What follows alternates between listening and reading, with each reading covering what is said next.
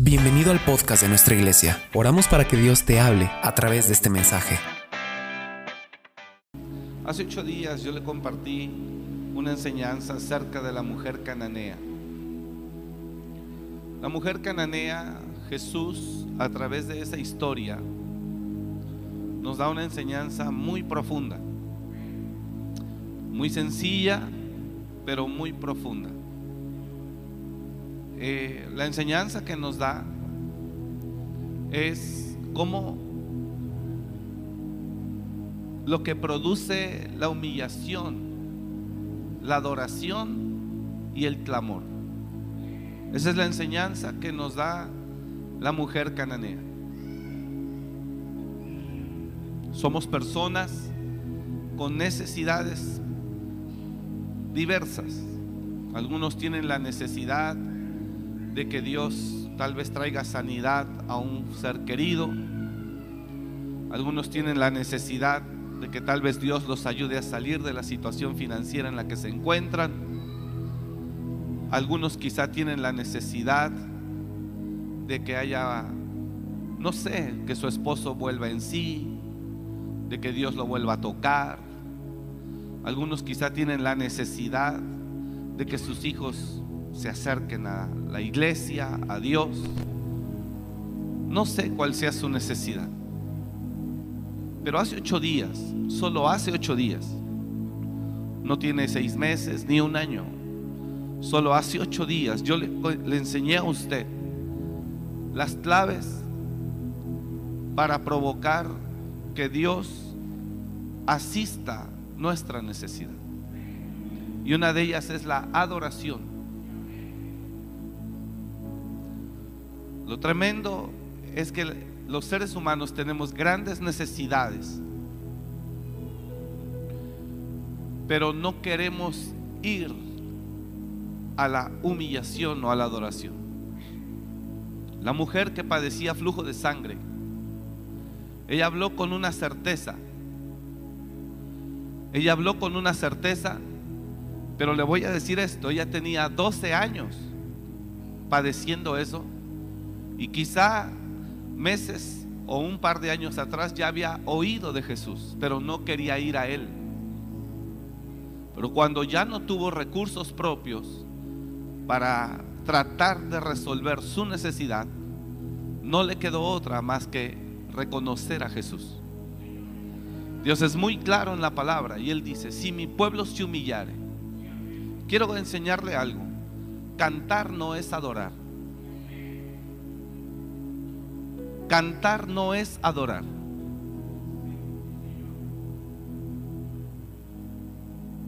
Adorar es, número uno, identificar un objeto de adoración. Número dos, reconocer su majestad, su poderío, su omnipresencia, su omnisciencia en el caso del Dios que creemos. Identifico el objeto de mi adoración y lo empiezo a adorar. Lo empiezo a adorar de la mejor manera, humillándome y diciéndole todo lo que usted lo quiera ensalzar. Eso es adoración. La adoración no es cantar. La adoración no es cantar. Yo se lo compartí hace ocho días. Es importante que si usted tiene una necesidad, usted entiende que en la Biblia, haciendo lo que es debido, creemos que Dios nos responderá. Jesús dijo, si ese juez injusto le hizo justicia a esa mujer, ¿ustedes creen que si ruegan a mi Padre no os dará lo que piden? Si ese juez injusto le respondió a una mujer porque lo tenía enfadado, ¿ustedes creen que mi Padre no les responderá si ustedes lo buscan?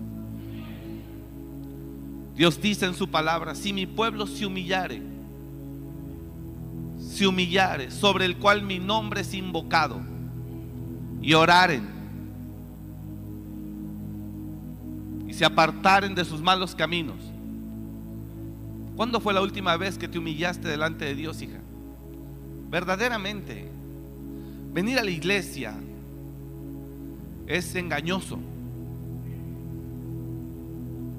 Venir a la iglesia no significa que vine humillado. Estamos tan separados de Dios que en un tiempo de intimidad con Dios, que es la adoración, ni siquiera puedo concentrarme, cerrar mis ojos, levantar mis manos. Eso habla de lo lejos, discúlpeme que se lo diga, pero es lo lejos que estamos de Él. Somos incapaces de sentirlo. La razón por la que somos incapaces de sentirlo es porque estamos demasiado tiempo conviviendo con el mundo en el que habitamos. ¿Es malo convivir con el mundo en el que habitamos, pastor? No digo que sea bueno, pero tampoco también lo entiendo y sé que es difícil. El problema no es que usted conviva allá, porque allá trabaja, allá estudia, allá vive. El problema no es ese. Si es problema cuando usted hace lo que ellos hacen. Pero estar allá no es problema. Entonces, ¿cuál es el problema? Que no estamos aquí. Que no tenemos una relación con Él. Solo hace ocho días le enseñé. Él dijo, si mi pueblo se humillare sobre el cual mi nombre es invocado, lloraren y se apartaren de sus malos caminos. Entonces, ¿qué va a provocar si se humilla el pueblo y se aparta de sus malos caminos? Entonces yo iré desde los cielos Número uno, oiré desde los cielos. Número dos, perdonaré sus pecados. Y número tres, y haré lo que me están pidiendo. Sanaré su tierra. ¿Por qué si usted conoce el camino, no lo busca? ¿No puede sentir toda la perturbación que hay en este momento? ¿Cuál es la razón de que no hay adoración? Si hubiera adoración, los demonios se van. Si hubiera adoración, el reino de Dios se establece. Y nada de lo que se quiera mover de parte del enemigo prevalece. Solo cuando una iglesia identifica el objeto de adoración y después se concentra en adorarlo, produce que la deidad se manifieste.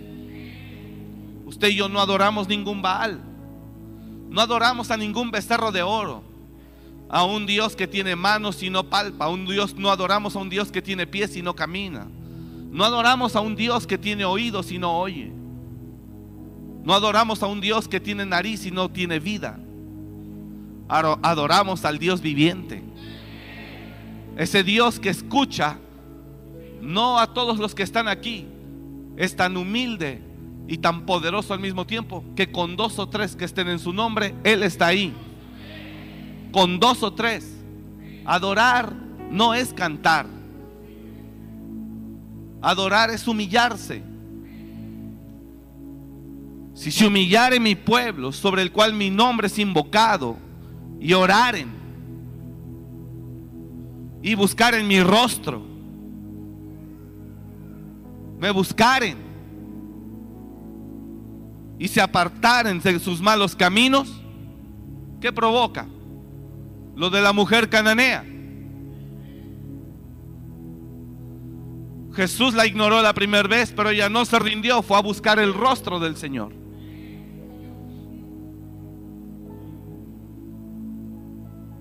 Si se apartaren, se humillaren, entonces oiré desde los cielos, perdonaré sus pecados y sanaré su tierra.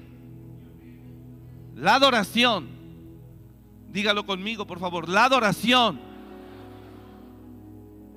es el camino a la intimidad con el Padre. No adora las iglesias hoy. Cantan. Cantan. No adora.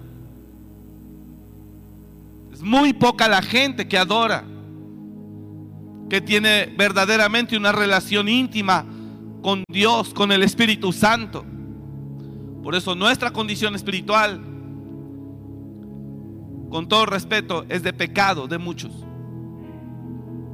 Algo hice yo ahora. Lo estaba haciendo desde antes, pero no tenía yo salida de audio. Algo hice yo dos, adorar. Cuando adora, siente cómo cambia la atmósfera. Y después, la segunda, lléname. ¿Por qué lléname? Porque soy un ser con debilidades carnales. Si yo no busco la llenura en medio de la adoración, esas debilidades no son saciadas, no son cubiertas. Por lo tanto, vengo a la iglesia, pero como no busqué la llenura, salgo y a la primera tentación cedo otra vez. En medio de la adoración hay un, un, tiempo donde se le dice, lléname de tu presencia. Pablo tenía un problema, ya lo voy a sentar, perdóneme usted. Pablo tenía un problema, una debilidad en la carne, un aguijón en la carne.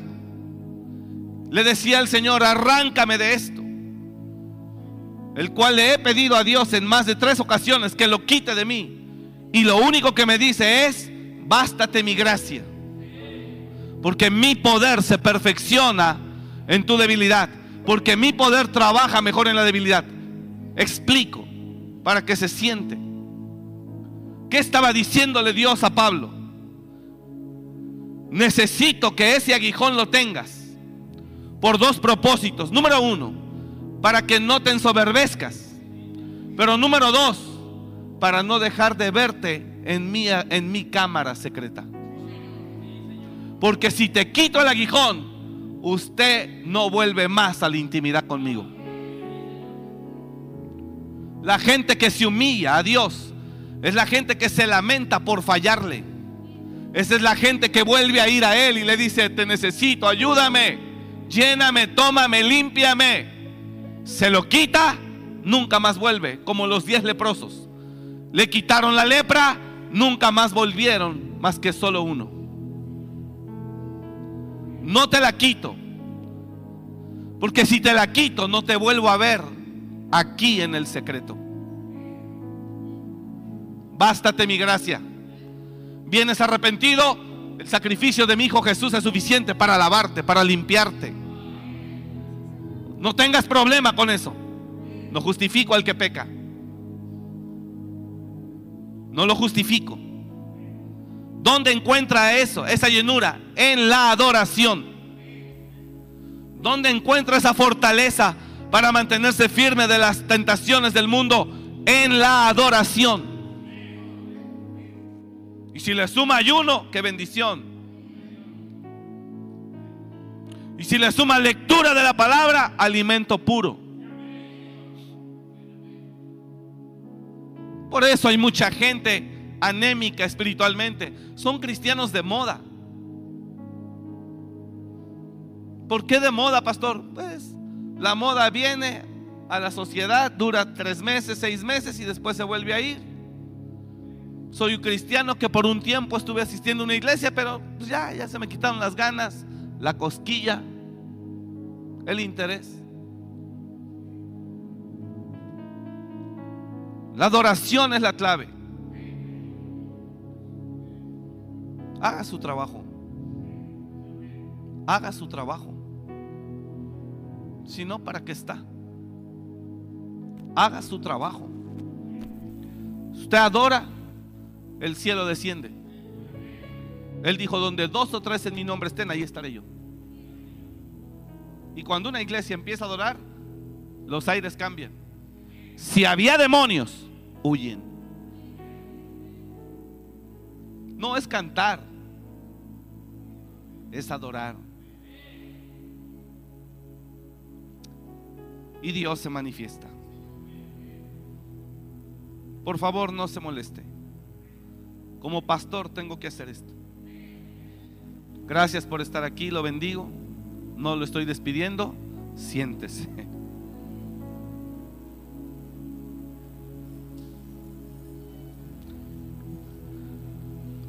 Dígale al que está a su lado, pues bienvenido con esa bienvenida que nos dio el pastor. Dile, pues bienvenido. Espero que te sientas gozoso de estar aquí con esta tremenda bienvenida. Bueno, Regáleme su atención, por favor. Solamente dos horas y media, por favor. Dije, regáleme su atención dos horas y media, por favor. Y el que viene por primera vez dijo, ¿qué? Hermano, amigo, se avienta dos horas de una película. Esto está mejor que una película. Ahorita usted se va a dar cuenta. Mire esto. No es el tema que le voy a hablar, pero mire lo impresionante de esto. Mire lo impresionante de esto. David sabe en lo que se acomoda. El rey David sabe. Y dice, porque yo sé, porque yo sé que al corazón contrito y humillado no despreciarás tú, oh Dios.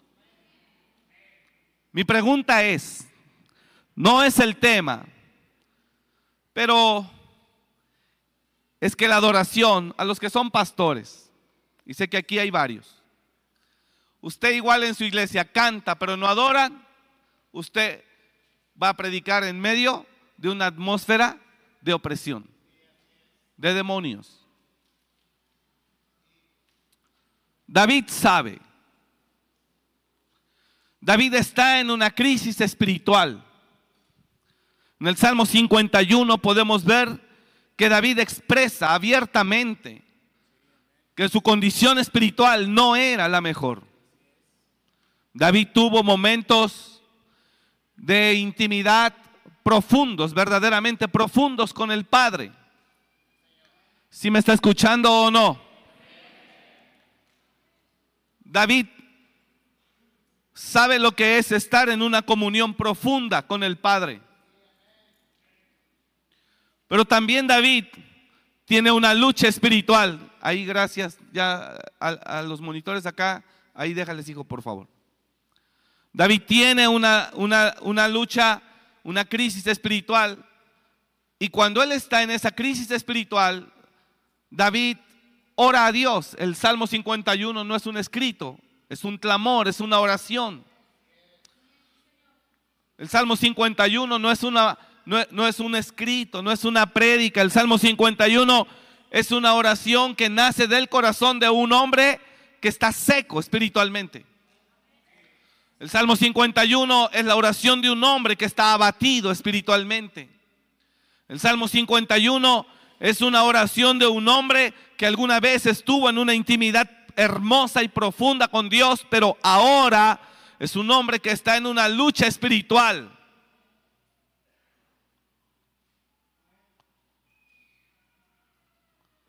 Jesús.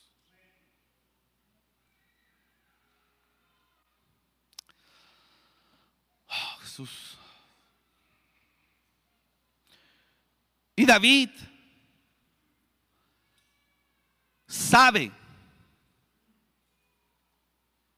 ¿Qué es lo que sabe? A través del Salmo 51 vemos a un David que obviamente es un rey. A ver, mire acá. David es un rey. ¿Qué le falta financieramente a un rey? Nada.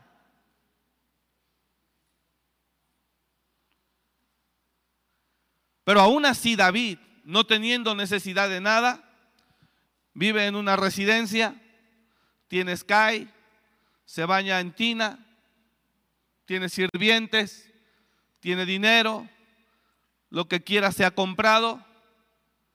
Entonces, ¿por qué clama a Dios? Porque tiene todo afuera, pero adentro no tiene paz. Y como él alguna vez estuvo lleno de adentro y vacío de afuera. Ahora él en su condición espiritual a, consecuencia de su pecado, ahora él en su condición espiritual dice, lo de afuera no me llena. Entonces, a pesar de que vivo bien y tengo todo lo que quiera, yo necesito a Dios en mi vida. Alguna vez estuve lleno de adentro y vacío de afuera. no tenía nada. Afuera no tenía nada. Pero adentro lo tenía todo.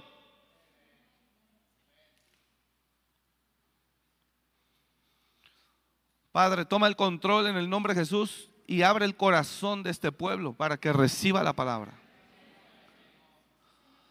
No tenía nada afuera, pero tenía todo adentro. David cae en pecado, todos lo sabemos, y David pierde toda la riqueza de adentro. Relación, comunión, revelación, profecía, privilegio que él tuvo en Dios. No era sacerdote, pero Dios le permitía todo. Ese es un privilegio que no se lo dio a todos. Pero ahora él está de afuera lleno, pero de adentro está vacío. Significa que David conoce ambos estados. Si vino a la casa de Dios a recibir palabra, pero David está ahora con el conocimiento de ambas situaciones. ¿Cuál prefiere? La primera, la que alguna vez tuvo. Dice, prefiero lo de adentro que lo de afuera. Y en base a preferir lo de adentro, genera su humillación.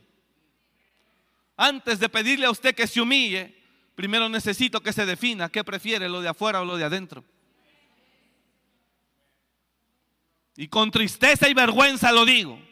Muchos aquí prefieren lo de afuera, no lo de adentro.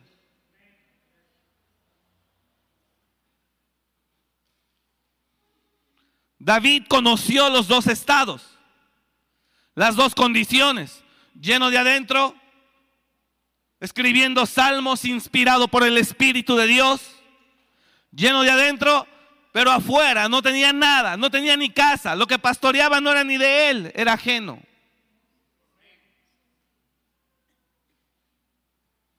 Dios estaba con él. Dios estaba con él.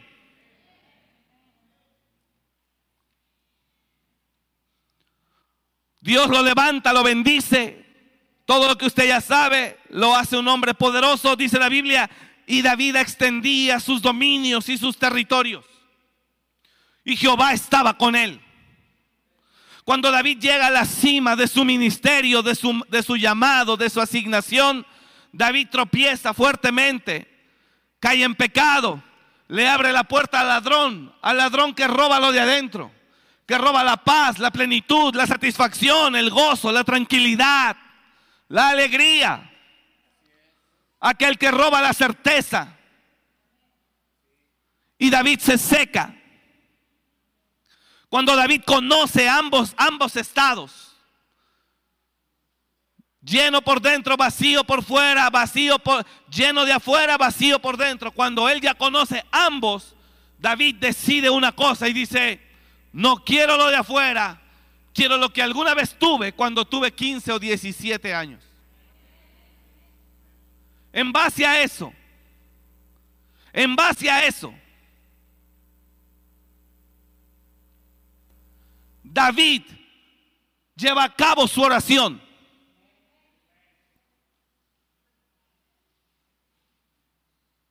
El que prefiere afuera, aunque esté vacío de adentro, jamás va a decir, ten piedad de mí, oh Dios.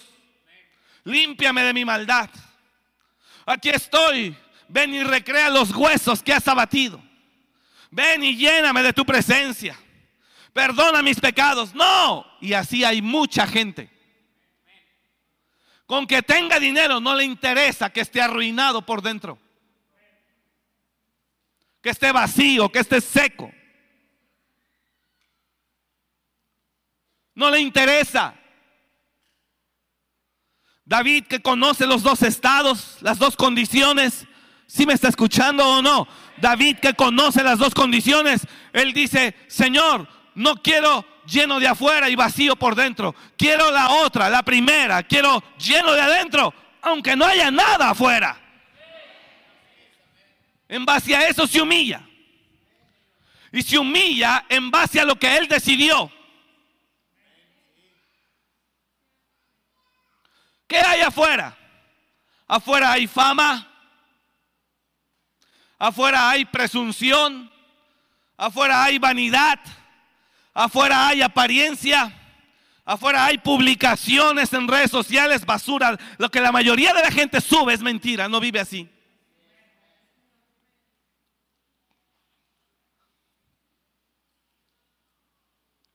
Nomás porque uno no puede hablar, pero te voy a poner un ejemplo. Vienes a mí, administración privada, personal, y me cuentas todo lo que vives con tu marido, lo que te hace, lo que te dice, cómo te zarandeó, cómo te golpeó, cómo te humilla, cómo te maltrata, cómo te corre. Tú vienes y me abres el corazón. Y a los cinco días yo veo que subes en Facebook una foto con toda la familia, felices aquí, gracias a Dios. Yo lo he visto. Es pura hipocresía, pura mentira. Porque a la gente le importa más bien de afuera que al fin adentro nadie mira. No se trata de lo que la gente mire, se trata de que usted viva en plenitud.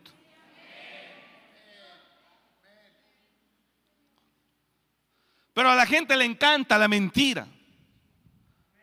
Se dibuja en las redes sociales a través de las diferentes aplicaciones como quisiera estar, no como es. Se pone pelo, se arregla la nariz, se quita la papada, se recorta las orejas, se rebaja el cachete, se pone glúteos, se aumenta los senos, se limpia los dientes, se recorta la ceja se sube como quisiera estar, no como es. No es la primera vez que hablo esto. ¿Y sabes qué ha cambiado, hijo, en la gente? Nada. ¿Sabes qué dicen? Está loco. No cambia nada.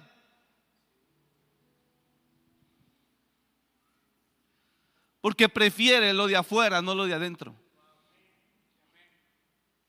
Entonces ahora entiendo, si prefiere lo de afuera, ¿cuándo saldrá de usted una, adoración, una oración o una humillación como la de David? David tenía todo, no sé si está entendiendo lo que estoy hablando. David tenía todo, entonces ¿para qué se humilla? Si tuviera Facebook David en esos tiempos, tendría millones de seguidores, así como los tiene el presidente Alfonso Martínez, como los tiene el gobernador. Si hubiera Facebook en los tiempos de David y David prefiriera lo de afuera, entonces ¿para qué se humilla? ¿Sabe quién de nosotros ora a Dios cuando le va bien y cuando tiene dinero? ¿Sabe quién busca a Dios cuando todo está bien de afuera?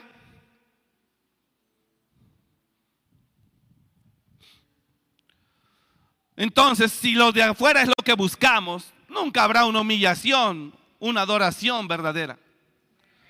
Pero David, que tenía todo para no humillarse,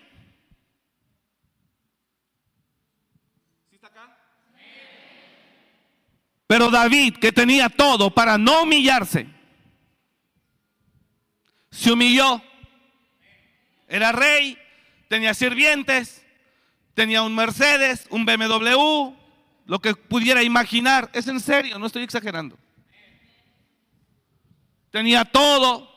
Tenía casa de campo, casa de playa, casa en la ciudad, departamento en la metrópoli llamada Nueva York. Tenía todo. Tenía el reloj más caro, vestía la ropa más fina, tenía sirvientes, comía caviar, Tenía un iPhone bañado en oro.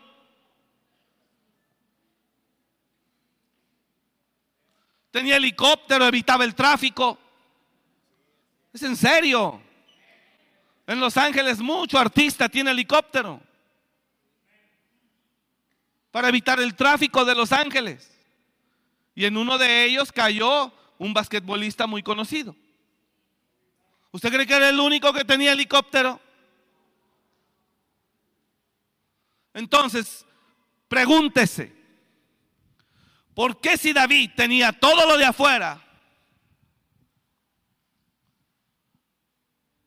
¿Por qué lo busca? ¿Por qué busca a Dios? Si tiene todo lo de afuera.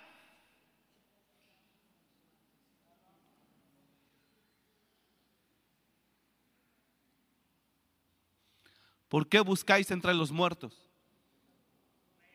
al que no está ahí?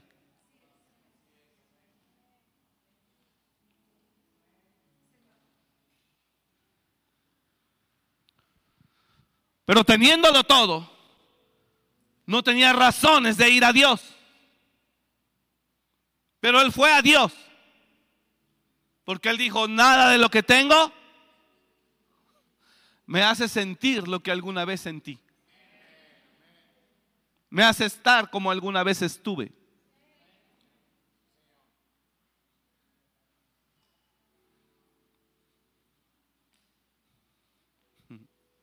¿Quiere que le diga cuál es el propósito de ustedes?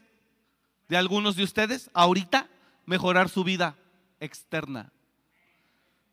Mejorar el carro a como de lugar, la casa a como de lugar. Ese es su propósito ahora. Mejorar de vida externa. A como de lugar. Ayer estuve aquí enseñando por tres horas casi.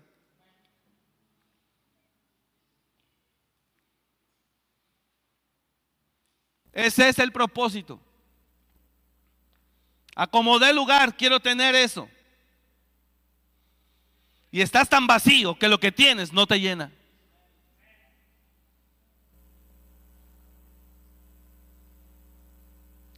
David, teniéndolo todo, lo que usted y yo no podemos tener ni imaginar, a menos que Dios le conceda, dice, ten piedad de mí, oh Dios. Eligió humillarse, eligió buscar lo que alguna vez tuvo. Adorar conforme a tu misericordia, conforme a la multitud de tus piedades, borra mis rebeliones. Lávame más y más de mi maldad y límpiame de mi pecado. Estamos tan enfocados en lo externo que ni siquiera ni siquiera tenemos tiempo para ponernos a cuentas con él. Porque yo reconozco mis rebeliones. Y mi pecado está siempre delante de mí. No puedo vencer la tentación. Contra ti, contra ti solo he pecado y he hecho lo malo delante de tus ojos. Contra ti he pecado. Reconozco hoy delante de ti, yo soy el problema.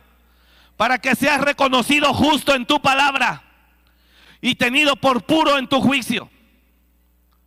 He aquí en maldad he sido formado y en pecado me concibió mi madre. He aquí tú amas la verdad en donde. He aquí yo sé que tú amas la verdad en lo íntimo. ¿Por qué conoce David? Porque alguna vez ahí estuvo. He aquí tú amas la verdad en lo íntimo. ¿Sabe cuál es mi pregunta en medio de la predicación? ¿Le servirá? ¿Le servirá en verdad? ¿Cuántas veces he hablado?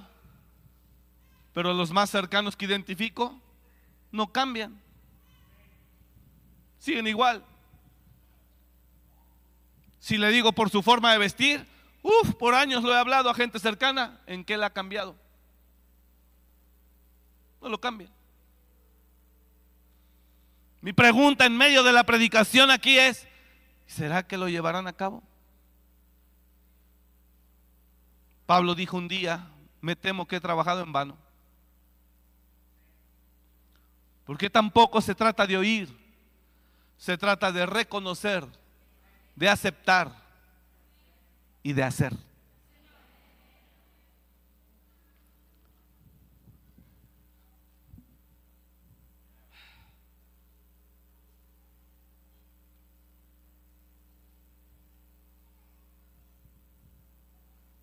He aquí tú amas la verdad en lo íntimo. Y en lo secreto me has hecho comprender sabiduría. No en lo externo, en lo secreto.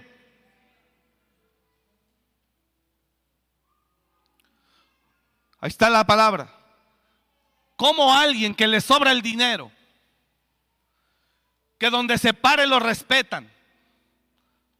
Como alguien que no le falta nada externamente, se humilla de esa manera. Purifícame con hisopo y seré limpio. Lávame y seré más blanco que la nieve. Como alguien que le sobra está pidiendo eso. ¿Por qué? Señores, porque lo de afuera, pero le servirá la palabra. Después de esto sigue buscando el dinero con afán como loco.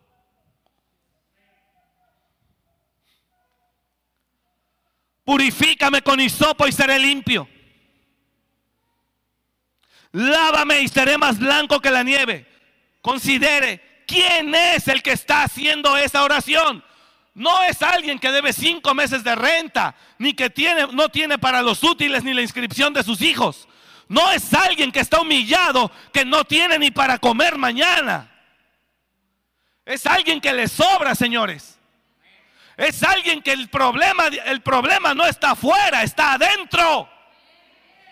¿Cuándo despertará y comprenderá que vive con un propósito equivocado?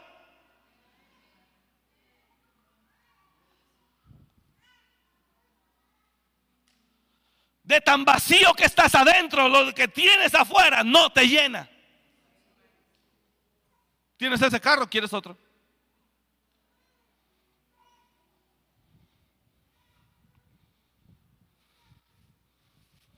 Yo le dije a una persona que renegaba de su carro, le dije, dámelo. Déjale, pregunto a él, si quisiera el carro que él tiene, este trae un carro mejor que el de él. peor que el de él. Pero él no lo quiere, dámelo. Oye, ¿te interesa el carro? Ya no lo quiero. No, si lo quiero yo, ¿cómo no?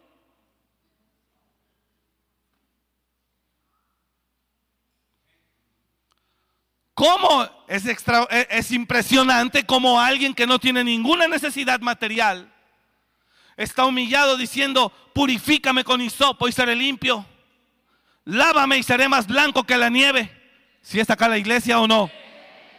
Vamos hermanos, reaccione, reaccione, reaccione.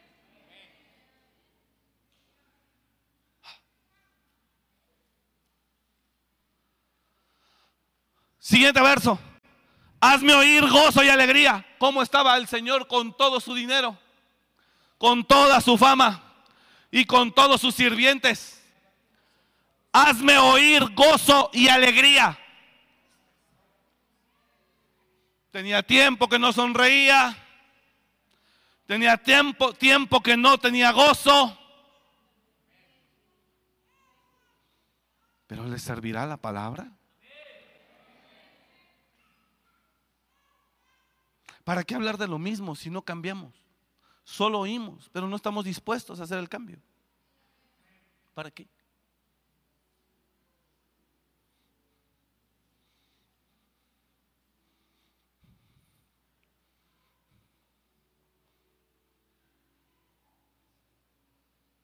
Solo cuando se va al teatro se busca el objetivo es divertir a la gente.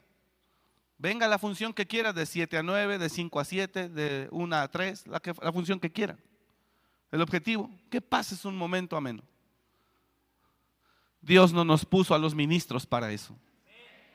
Nos puso para llevar a la gente de las tinieblas a la luz. Para cambiar su vida, su familia.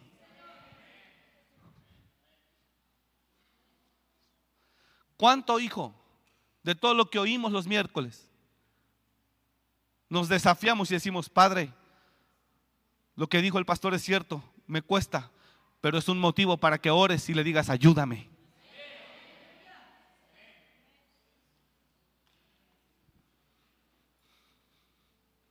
Y triste cuando ves que otras iglesias, dice Dios, te convoqué a mi pueblo, te traje sus oídos para que les dijeras algo que cambiara sus corazones Y lo único que haces es aprovecharte de ellos, adulándolos, manipulándolos y no diciéndoles la verdad. Dios es el que le trae el pueblo a cada ministro. Ayer lo dije, hasta la una y media de la mañana estuve aquí, por si ustedes creen, dos de la mañana, por si ustedes creen los que estuvieron ayer hasta las once de la noche. No, todavía yo me quedé con algunos ministerios y pastores aquí adentro hasta las dos de la mañana casi. Y les decía a ellos, y les decía a ellos, lo mismo que yo le estoy hablando hoy. Algo, como un hombre lleno, como un hombre que no le necesita nada, está diciéndole a Dios, hazme oír gozo y alegría, y se recrearán los huesos que has abatido.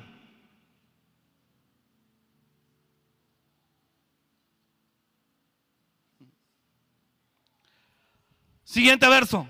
Esconde tu rostro de mis pecados y borra todas mis maldades. Crea en mí, oh Dios, crea en mí, oh Dios, un corazón limpio. Ya no estaba así, lo perdió cuando tenía el corazón más limpio de todos los hombres de la tierra. Pero se le ensució. Crea en mí, oh Dios, un corazón limpio y renueva un espíritu recto dentro de mí. El hombre más rico, que no necesita nada que afuera tiene un Bugatti, un McLaren, un Ferrari, un Lamborghini, que vive en un palacio, que tiene sirvientes, que no le falta nada, tiene todo el oro que pueda imaginarse, está diciéndole, te necesito, regrésame el verso 10, le está diciendo, crea en mí, oh Dios, un corazón limpio y renueva un espíritu recto dentro de mí. Como un hombre que no le falta nada de afuera está diciendo, Señor, límpiame, purifícame, hazme oír gozo y alegría. Y se recrearán los huesos que has abatido. ¿Cómo? Lo importante de esto es lo que Él escogió. Y todos aquí, atrás del dinero si Dios viniera y hablara, Dios, no a través de uno, Dios, y nos dijera la condición en la que nos encontramos, todos, todos nos dirían lo errados que estamos en esta vida.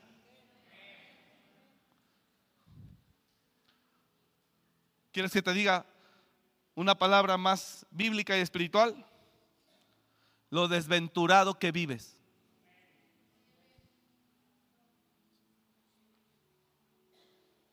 Lo ciego que estás.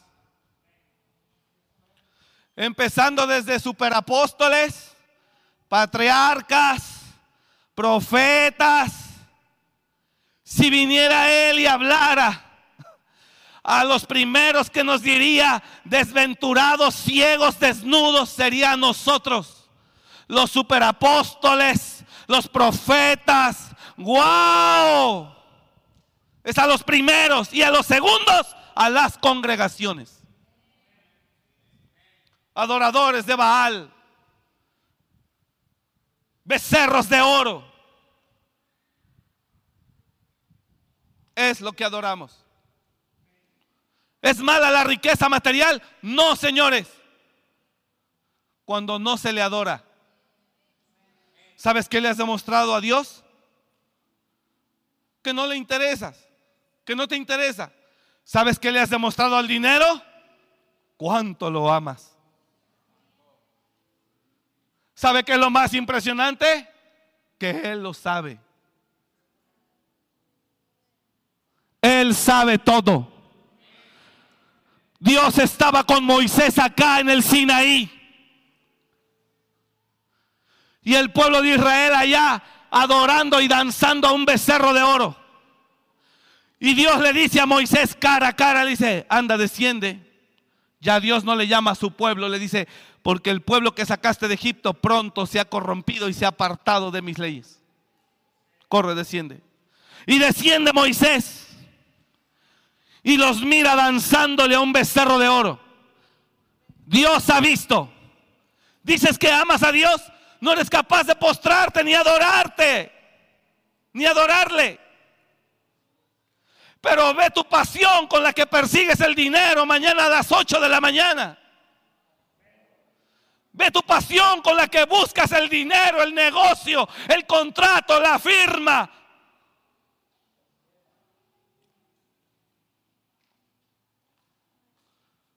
Si viniera Él, si hablara Él, ¿crees que vives adorándome o agradándome? No, hijo.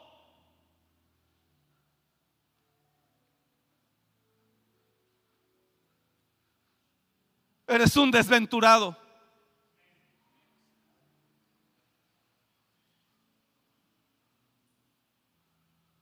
No se sienta regañado. Es la palabra de Dios. Obviamente hay gente cristiana de cristal. No solo es la generación de cristal, son los cristianos de cristal. A ellos háblales de las bendiciones de Dios. Pero no les hables de ayunar, de orar, de sacrificar. No, ellos hablan de las bendiciones de Dios y para eso traerles un montón de profetas mentirosos, ladrones, que ellos felices de hablarle de lo que usted quiere oír. No, y aquí tengo dos citas poderosas que yo leí hace un momento antes de salir aquí.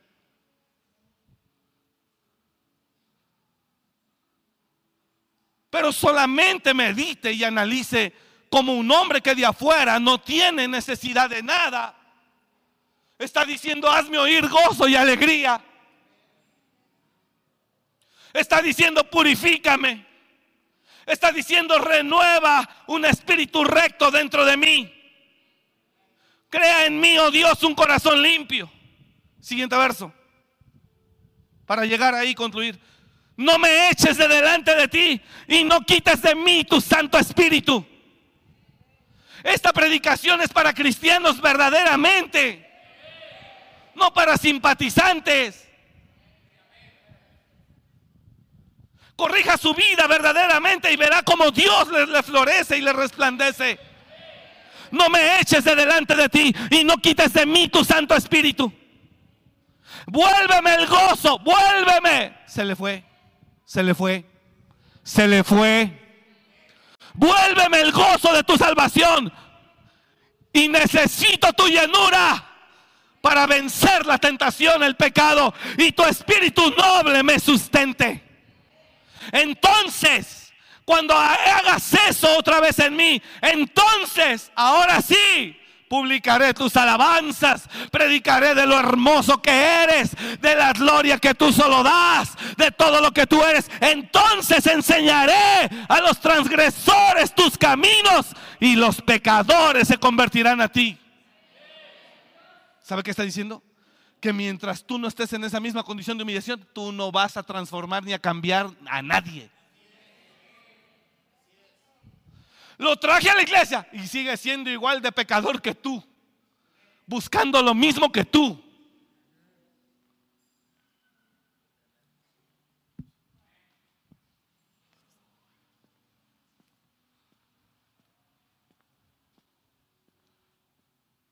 Que yo también. Siguiente verso. Líbrame de homicidios. Oh Dios Dios de mi salvación, cantará mi lengua tu justicia. Señor, abre mis labios y publicará mi boca tu alabanza. Porque no quieres sacrificio que yo lo daría. No quieres holocausto. Los sacrificios de Dios son el espíritu quebrantado. Los sacrificios de Dios son el espíritu quebrantado. ¿Cuándo verás a un fresa cristiano humillarse? O sea, hello, ¿cómo? No, no entiendo. O sea, ¿cómo? O sea, hay que, hay que, ¿cómo? ¿Hincarse? Sí, ¿qué más? ¿Cómo cuándo? O sea, no, no, no entiendo. O sea, ¿qué es ayunar? ¿Cuán difícil es? Dijo Jesús. Dijo Jesús. No lo dijo una iglesia. Dijo Jesús. ¿Cuán difícil es que un rico entre al reino de los cielos? Dice, es más fácil pasar un camello por el ojo de una aguja a que un rico entre en el reino. ¿Y sabes por qué el rico No entra. No porque Dios no quiera ricos en el cielo, sino porque el rico no clama, el rico no busca, el rico no se humilla. No crea que porque Dios no admite ricos en el reino. Los sacrificios de Dios. Los sacrificios de Dios. Vuélveme al salmo, por favor. Los sacrificios de Dios. Es que no lo tengo acá, yo estoy siguiendo acá. Verso 17, por favor.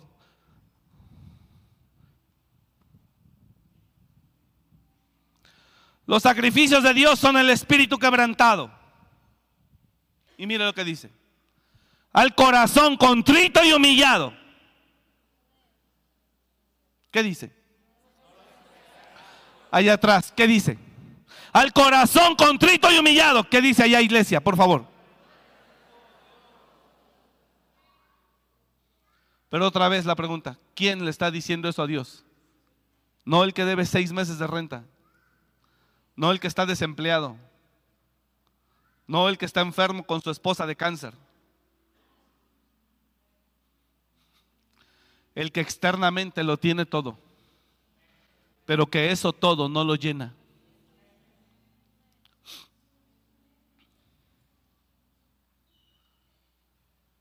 ¿Por qué buscáis entre los muertos al que vive hoy?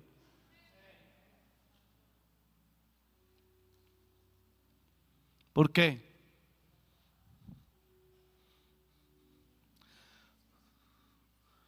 Porque me voltearon la cerviz y no el rostro. Porque me voltearon la cerviz y no el rostro.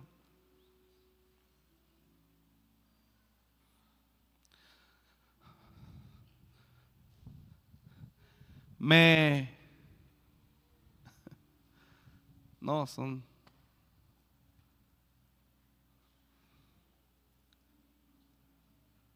Porque me voltearon la cerviz y no el rostro.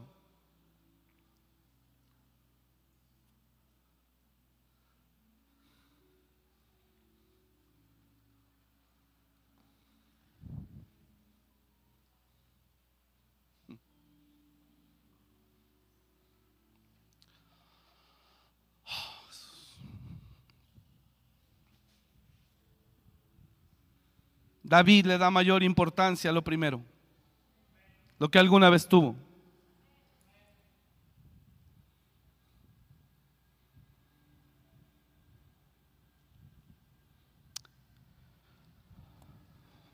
Quiero que se dé una idea de esto.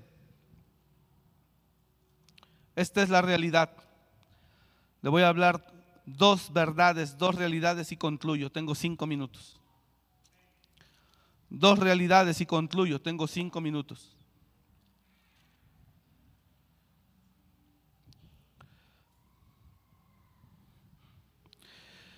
Lucas capítulo 14, no vaya, solo, solo mire por favor. Multimedia, ayúdeme por favor. Lucas capítulo 14, verso 15. Oyendo esto, uno de los que estaban sentados con él a la mesa le dijo, esta es una de las dos verdades que le voy a hablar a continuación. Oyendo esto, uno de los que estaban sentados con él a la mesa les dijo, bienaventurados el que, bienaventurado el que coma pan en el reino de Dios. La palabra bienaventurado significa dichoso. Dichoso entre otros significados. Pero la palabra bienaventurado significa dichoso el que coma pan en el reino de Dios. Entonces Jesús le dijo a un hombre, esta es una verdad de las dos que le voy a hablar para cerrar. Es una verdad espiritual, una verdad de reino, palabras de Jesús. No de una denominación, no de una iglesia, no de amor y restauración. No, señores, son palabras de Jesús. Esta es una realidad. Entonces Jesús le dijo a un hombre, hizo una gran cena y convidó a muchos. A la hora de la cena envió a su siervo a decir a los convidados, venid que ya todo está preparado. Y todos a una comenzaron a excusarse. El primero dijo, he comprado una hacienda y necesito ir a verla, te ruego que me disculpes. Otro dijo, he comprado cinco yuntas de bueyes y voy a probarlos, eh, te ruego que me excuses. Otro dijo, acabo de casarme, por tanto tú sabes, estoy de luna de miel, no puedo ir. Vuelto el siervo hizo saber estas cosas a su señor. Entonces enojado el padre de familia, el padre de familia. Entonces el padre de familia enojado dijo a su siervo, ve pronto por las plazas y por las calles de la ciudad y trae acá a los pobres, los mancos, los cojos y los ciegos. Quiero que mires esto, que mire usted esto. Los primeros que llamó era gente pudiente. Uno compró una hacienda, el otro se acababa de casar, se gastó 300 mil. Era gente pudiente. El otro dijo, he comprado cinco yuntas de bueyes, voy a ir a probarlos. No quisieron ir. Algunos no tienen cinco yuntas de bueyes, pero andan atrás de ellas. Algunos no tienen una hacienda, ni acaban de comprar una quinta, pero ese es su objetivo en este mundo. Por eso no tiene tiempo de ir a Dios. Otros se acaban de casar y lo único que quieren es vivir la vida. No tienen tiempo de ir a Él. Vuelto al siervo hizo saber, esta es una verdad. Oh, Vuelto al siervo hizo saber estas cosas a su señor. Entonces enojado el padre de familia dijo a su siervo, ve pronto por las plazas y por las calles de la ciudad y trae acá a los pobres, los mancos, los cojos y los ciegos.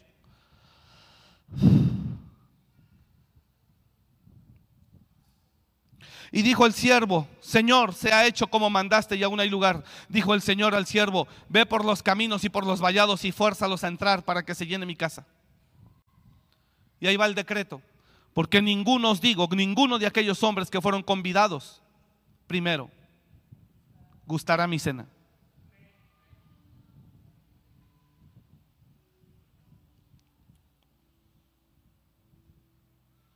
Esa es una verdad.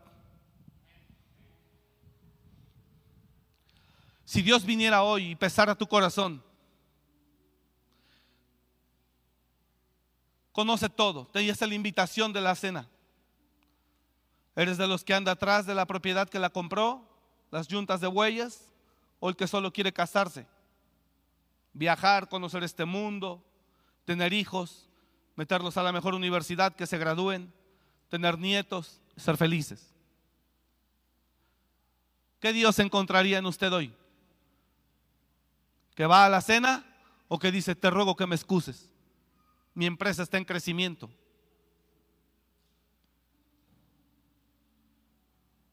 Perdone que lo aburra con mis cosas.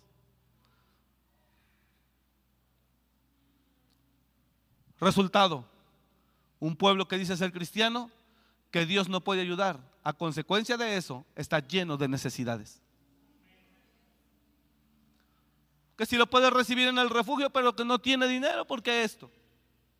Que si lo puede ayudar con esto, porque no tiene dinero. Si adorara, si aceptara la invitación a las bodas, estoy seguro que el padre de familia lo financiaría. Pero nunca tiene. Nunca tiene.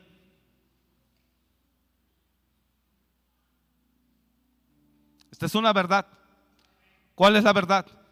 Que Dios invita, pero nadie tiene tiempo.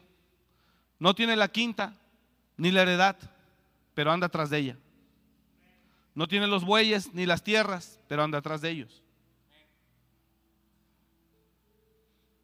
tiene la invitación de seguir a Cristo, pero a fuerza se quiere casar.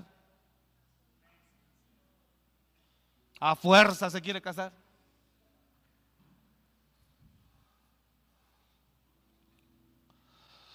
Oh, es una verdad. ¿Cuál? Dios invita, pero la gente no quiere. Y esta es la condenación, que la luz vino al mundo Y esta es la condenación, que la luz vino al mundo. Pero los hombres amaron más las tinieblas que la luz, porque sus obras eran malas.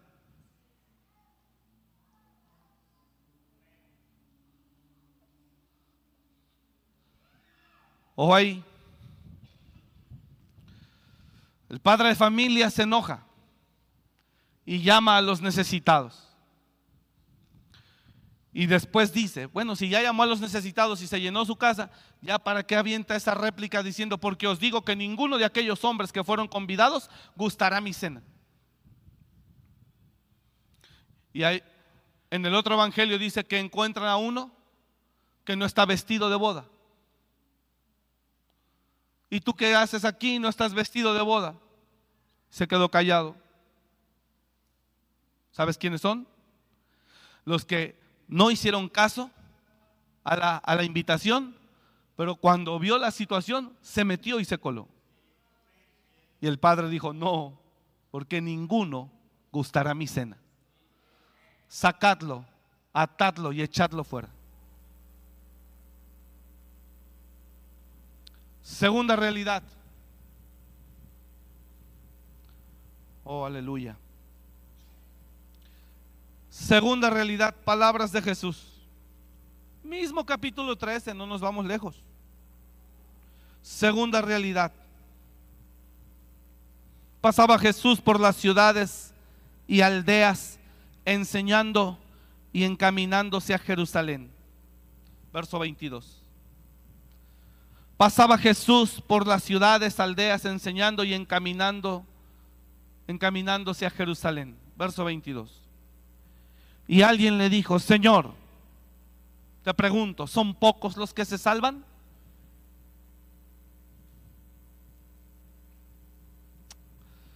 Y Jesús no dice sí, no. Jesús dice, no puedo decir que son pocos o muchos, porque la puerta de salvación sigue abierta. Señor, ¿son muchos, son pocos los que se salvan? Jesús dice, Esforzaos. Esforzaos. ¿Cuál es el tema que se está discutiendo aquí? Salvación. Ojo, no se está discutiendo eh, heredades, propiedades, galardones, coronas, recompensas. De eso hablamos el sábado pasado en el programa. No se está hablando de eso. El tema aquí es salvación. Señor, ¿son pocos los que se salvan? Y Jesús contesta, esforzaos a entrar por la puerta angosta. Ya terminé. Porque os digo que muchos procurarán entrar y no podrán. Y yo quiero meter ahí a los que fueron convidados y no quisieron. Y también quiero meter ahí al que se metió a las bodas sin estar vestido de boda.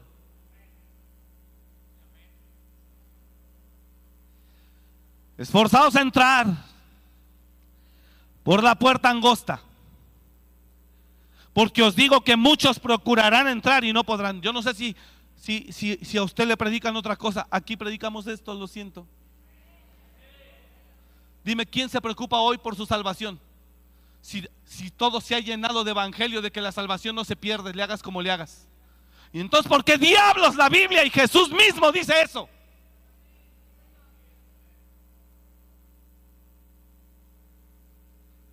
ministros mentirosos, no tienen vergüenza, ladrones, solo por ganancia deshonesta. El Señor les reprenda por no hablar la verdad. El Señor les reprenda porque Dios les presta los oídos del pueblo y se los trae a la casa y no le predica la verdad. El Señor los reprenda. Esforzados a entrar por la puerta angosta. Porque os digo que muchos procurarán entrar y no podrán. Oiga aquí, oiga esto, esto que sigue. Mira lo que dice. Después, otra vez dice, que el padre de familia, después que el padre de familia, dígame, ¿quién de ustedes ministros está predicando para hacer contrapeso a la corriente de este mundo? Los libros de texto están llenos de basura, llenos de basura. ¿Y quién hace contrapeso? Tú que tienes una iglesia grande. La iglesia que te dio Dios grande no es para que entren más diezmos. es para que haya más oídos que reciban una palabra de verdad. El Señor te demandará cada vida que tú no hables. La sangre de esa gente se te demandará. Desgraciado. Tiene que hablar la verdad. Hay pastores que están hablando la verdad, pero desafortunadamente tienen un pequeño rebaño. Las iglesias de miles, que tienen miles, son las que tienen que hablar la verdad. Son las más mentirosas, las más manipuladoras. Infelices, desgraciados. Deberían de estar hablando la verdad. El homosexualismo metido en los libros. A un niño a despertarle lo que no se le debe despertar en ese momento. A un niño no se le debe hablar de eso. Se le enseña que su cuerpo nadie lo puede tocar. Eso sí. Pero no se le enseña que se toque, que se explore. Esas son idioteces. Escuche aquí, oiga acá. Escuche aquí. Escuche aquí. ¿Cómo le enseñas a un niño que despierte un área que no es tiempo? Son estupideces del gobierno. Es Satanás. Señor presidente, ¿por qué permite eso? Demandado debería de ser. Un hombre de Dios al frente de una nación debe de cuidar su nación. ¿Y cuántas le va a pedir Dios de eso?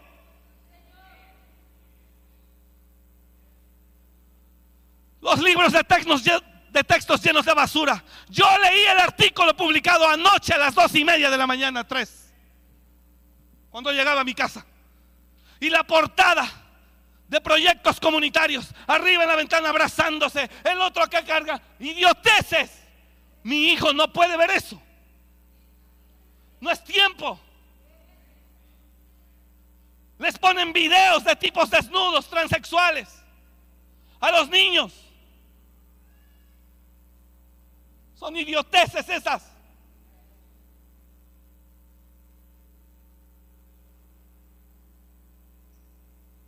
Y alabando, y adorando, y apoyando. Qué vergüenza que el presidente de Morelia haga eso. Aplaudiendo. No se pronunció por ninguna marcha por la familia, pero para ellos sí. Qué vergüenza, señor presidente. Y lo conozco y hay amistad pero no me interesa. Y estoy invitado para estar en el segundo informe de gobierno, pero no me interesa. No me interesa.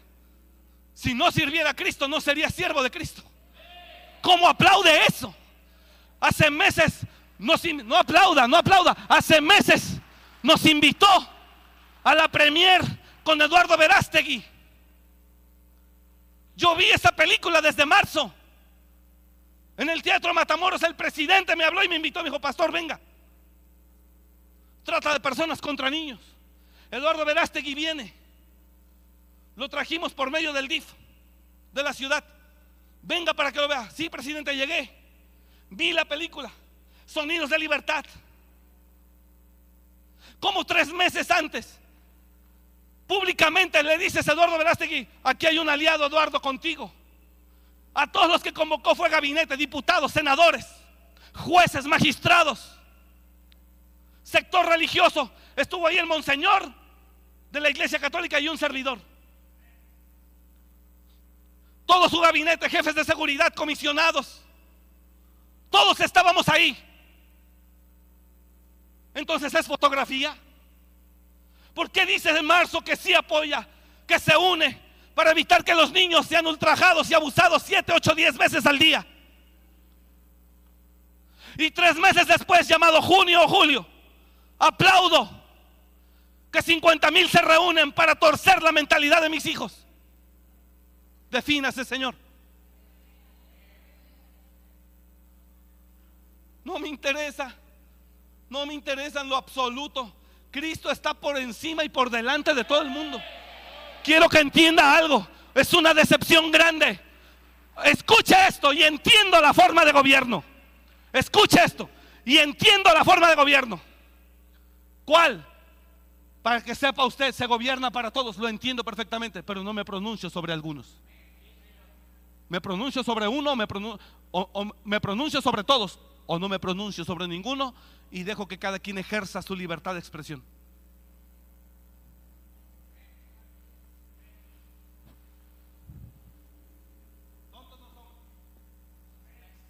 Tontos no somos. Y me dolió en mi corazón. No puedes apoyar que la trata de personas con niños. Es pariente hermano de los depravados. Por Dios, es lo mismo, es basura.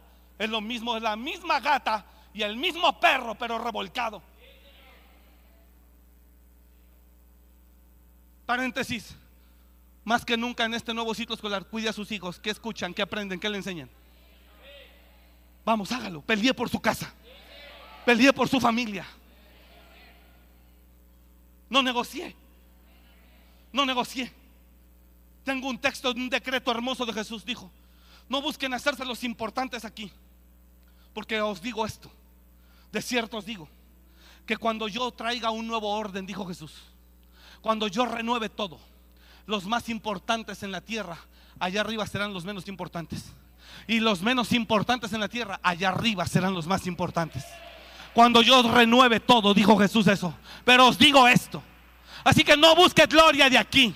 No busques gloria de aquí. No que le cerrar las puertas, que se las cierre.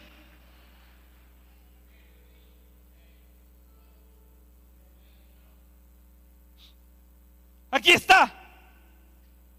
Lucas 13, palabras de Jesús.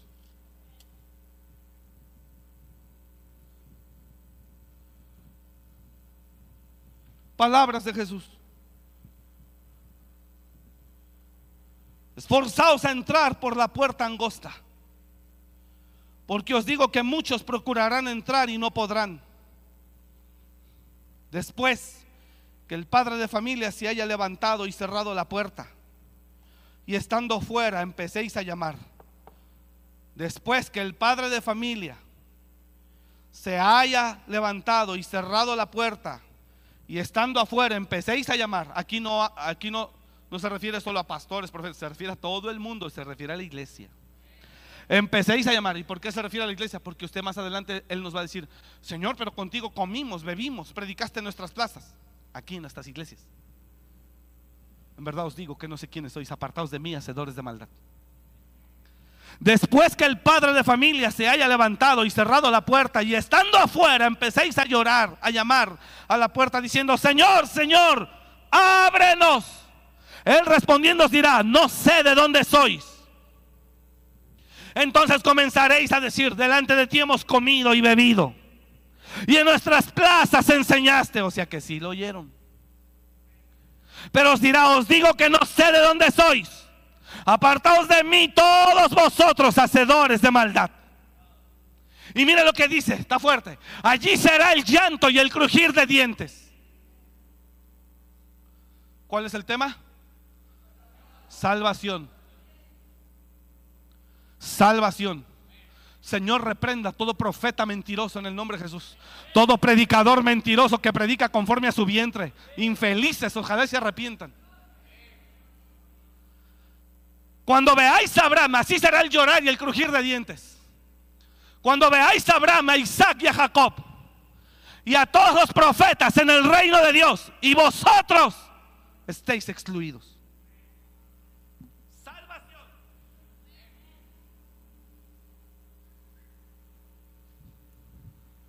Salvación.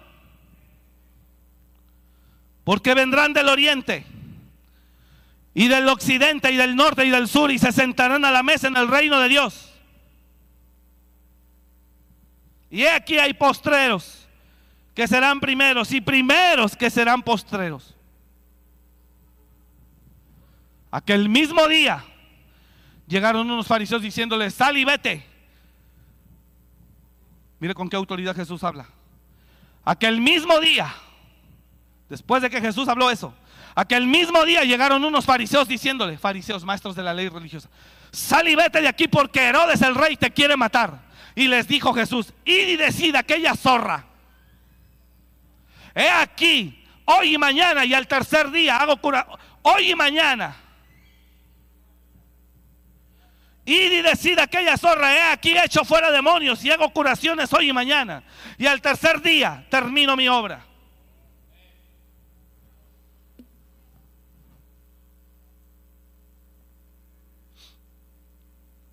No, que el pastor le va, le va. No, Señor. Le voy al que honra a Dios. Al que sigue sus pisadas. Nunca he seguido un fregado partido, un fregado color. Al que honre a Dios. No nos mantienen. No recibo nada. No les pertenezco. No dependo de ellos. La palabra la tenemos que cuidar que se haga. Y el profeta está por encima del gobierno. Para enseñar el principio. Para que vivamos quieta y reposadamente. Para que vivamos en paz. Para que la tierra sea fértil y dé su fruto. Y todos seamos bendecidos. Y el favor y la protección de Dios esté sobre las casas y sobre las ciudades. Se tiene que andar en la verdad.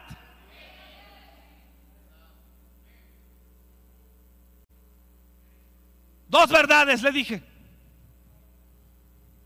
Cuando empecéis a llamar.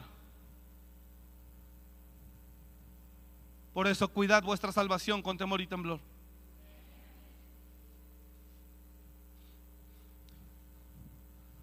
Amamos a Dios y amamos su palabra. Yo sé que la guerra es fuerte. Ayer le dije a los pastores que están aquí, que estaban aquí, estábamos aquí juntos esta noche. Dije, tiene que predicar en la iglesia. El diablo avanzando en el mundo a todo lo que da, adoctrinando a nuestros hijos, adoctrinando a la sociedad en general, y usted predicando idioteces. Haga contrapeso. Predique. Insta tiempo. Reprende. Corrige. Insta tiempo, fuera de tiempo.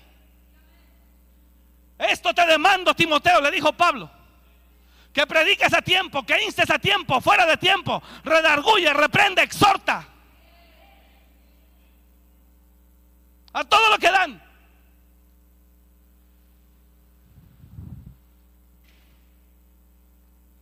Te encarezco delante de Dios y del Señor Jesucristo que juzgará a los vivos y a los muertos, que juzgará a los vivos y a los muertos en su manifestación de su reino.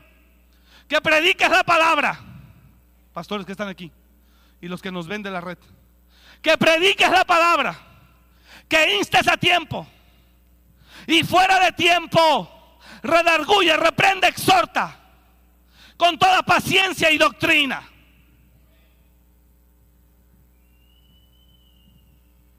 Porque vendrá tiempo cuando no sufrirán la sana doctrina, sino que teniendo comezón de oír se amontonarán maestros conforme a sus propias concupiscencias. Y apartarán de la verdad el oído y se volverán a las fábulas. Pero tú sé sobrio en todo. Soporta las aflicciones, haz obra de evangelista, cumple tu ministerio.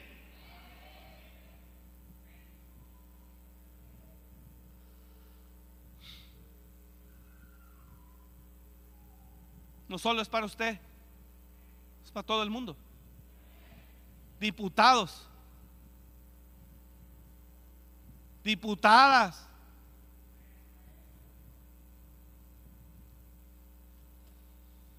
Embarran a Dios de que según aman a Dios, más su corazón está lejísimos de Él, creen que no sabe uno. Yo los veo. Pura apariencia, falsedad. Si uno lo ve, imagínense lo que Dios ve. Concluyo la enseñanza. Esté atento. Busque a su Dios. Buscar la paz y seguirla. Honre a Dios con su manera de vivir. Lea su palabra. Tiene necesidades, adore. Humíllese, clame. Tiene debilidades, en la adoración busque la llenura. Y el Dios de paz estará con usted. Y lo fortalecerá. Conscientes estamos de la persecución que se avecina, de las cárceles para muchos. No importa, no importa. Es mejor entregar su vida sirviendo a Cristo.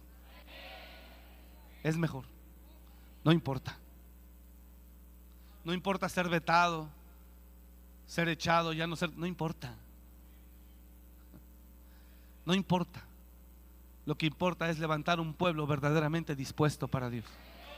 Un pueblo que ame a Dios y que verdaderamente lo siga, lo siga con el corazón.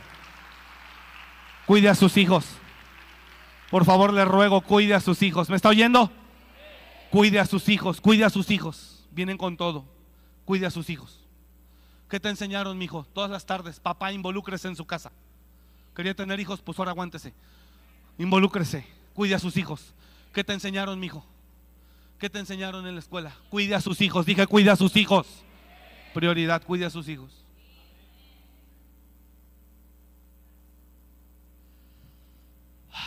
Señor, gracias. Porque creo que tu pueblo ha sido entendido y ha recibido la palabra. Te bendecimos, Espíritu Santo Dios. Te damos toda la gloria y te damos toda la honra porque tú la mereces. Ribacota candarabasobacata. Póngase de pie, por favor. Nos cubrimos con la sangre de Jesús de toda represalia espiritual. Cubrimos a la iglesia de toda represalia espiritual. Riba candaraba, soba cataraba, saba candaraba. Oba kaita kanda raba baba baba baba. Shaba kota kanda raba kota raba seba kata raba saba kanda raba baba. Orakaita kanda raba kita raba seka taraba kanda raba. Iba baba baba soba baba baba soba baba baba baba baba. Raba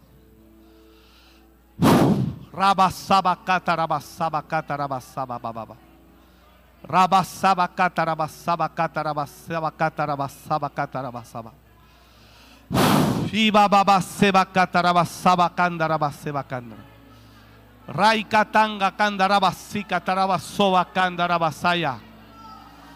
O raba catarabasaba candarababababababa. Hable lengua así habla. Solo un minuto la iglesia se levanta con poder. Hable lengua así habla. Rica tarabasaba candarabaseba baba baba baba baba. Solo lenguas, hable lenguas, hable lenguas, si puede. Si no las habla, hoy es bautizado en el nombre de Jesús. Rabasaba catarabasaba candarabasaba calla. Rabasaba baba sebe ketarabasaba cotarabasaba candarababa baba. Si no las habla, hoy es bautizado esta noche. Ahora, ahora, ahora, ahora, ahora, ahora, ahora. Vamos, adoren lenguas, oren lenguas. El diablo no entiende lo que usted hace. Esto es un don angelical. El cielo entiende el clamor de la iglesia. Riba catarabasaba candarabasaba candarabacaya. Oh rabaca y tarabasaba catarabasoba candarabasebe kenderebe. Oh rabababasaba babasaba catarabasaba babasaba so catarabasaba candarababa. Iba baba soba baba baba que tarabasaba candarabaquilla. Rabacatarabasaba candarabasebe kendaraba. En el nombre de Jesús. En el nombre de Jesús. En el nombre de Jesús. En el nombre de Jesús. En el nombre de Jesús. Rabasaba candarabasaba catarabacaya.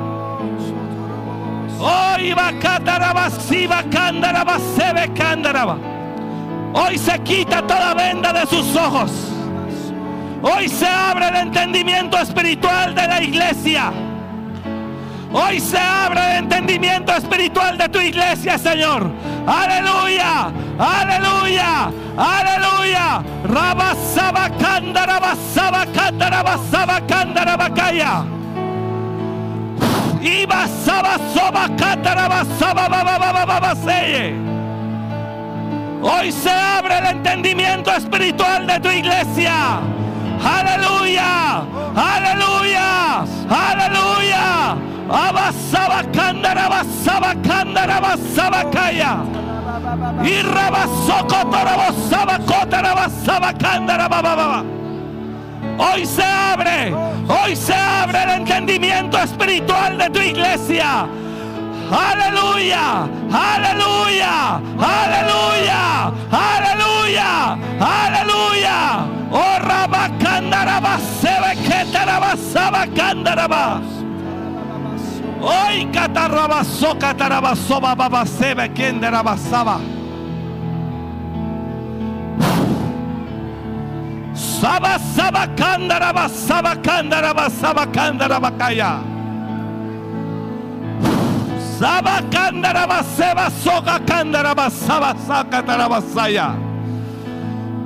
Oh, nos levantamos aquí, Señor, por tu iglesia. Límpianos de toda masa leudada. Límpianos de toda levadura. Límpianos de toda levadura. Rabasaba, candaraba, saba, candaraba, calla. Límpianos de toda levadura. Límpienos de toda levadura. En el nombre de Jesús. Rabasaba candarabaseba candarabacaya. Orriba oh, babasoba candarabasaba candaraba. ¡Wow! En el nombre de Jesús. En el nombre de Jesús. Rababasaba candarabasaba candarabacaya. Iba soba candaraba saba candaraba seba baba baba baba saya. En el nombre de Jesús, solo vos. En el nombre de Jesús. Despierta a los valientes. Despierta a los valientes. Despierta a los valientes. Despierta a los valientes. Despierta a los valientes. Despierta a los valientes. Despierta a los valientes. Despierta a los valientes. Riba saba candaraba saba candaraba saba calla. Despierta a los valientes. Roba saba candaraba saba candaraba. Despierta a los valientes. Riba saba candaraba saba candaraba saba calla. Despierta a los valientes. Despierta a los valientes. Rabasoba candarabaseba candarabasaya. Oh,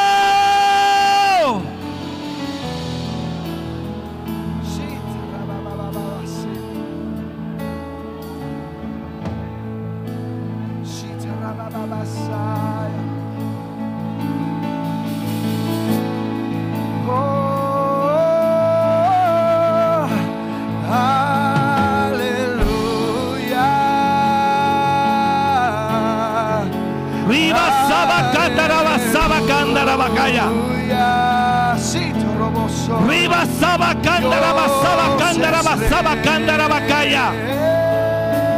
Riba sabacándara basabacándara bacaya. Riba cándara basabacándara basabacándara bacaya. Oh bacaya, rabasabacándara basabacándara basabacaya.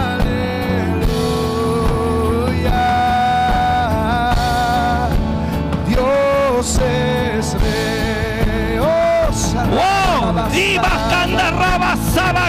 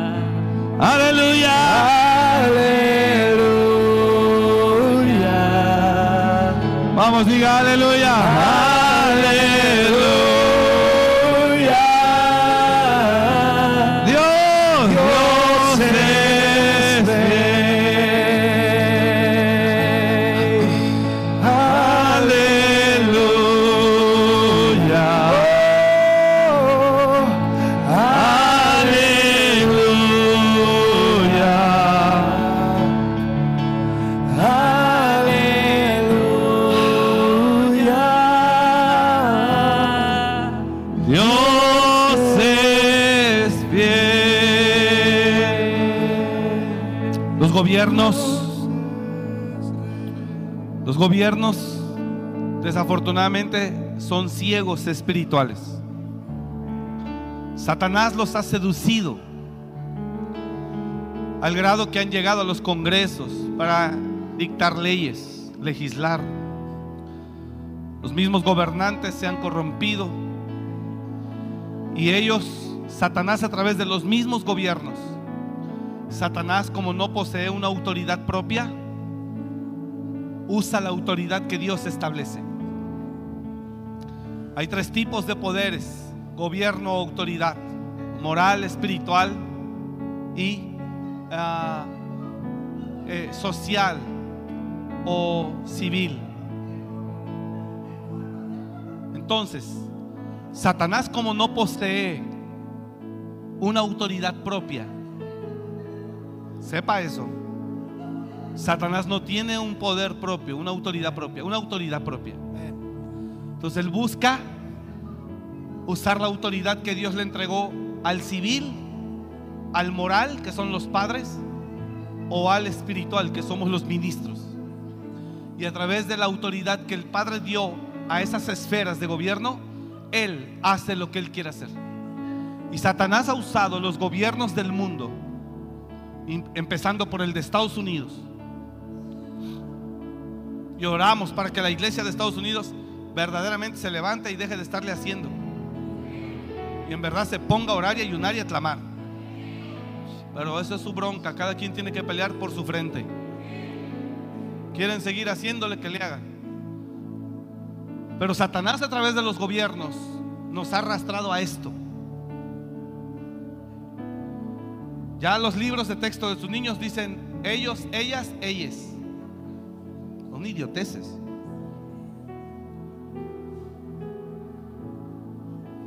El Señor reprenda de verdad.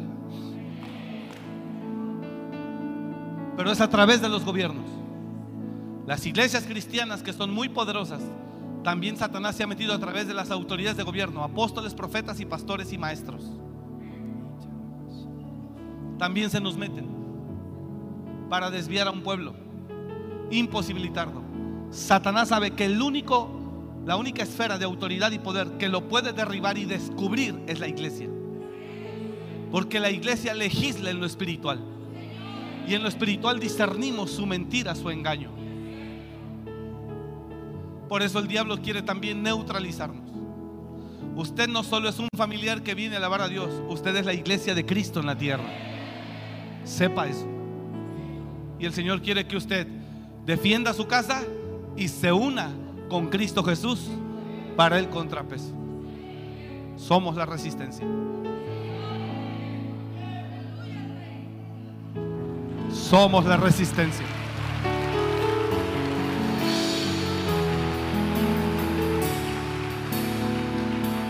No tenga miedo. No tenga miedo.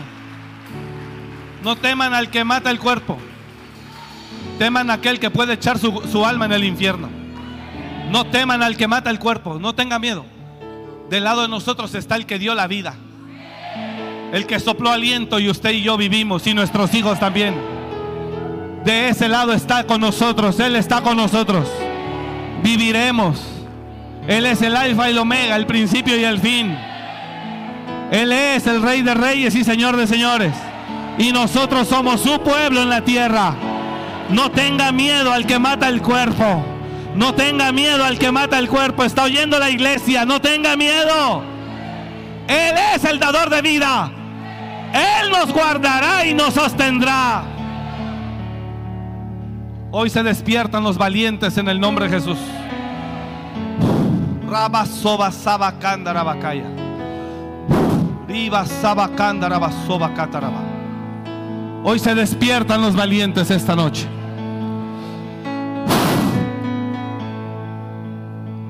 Se despiertan los valientes. Raba saba cándaraba. Se levantan los sacerdotes de cada casa. Hoy cacándaraba, viva baba, saba cataraba soba. Se despiertan los sacerdotes de cada casa. Ahora, Satanás los ha tenido entretenidos con pornografía y basura. Pero hoy se quebranta toda esta basura en el nombre de Jesús.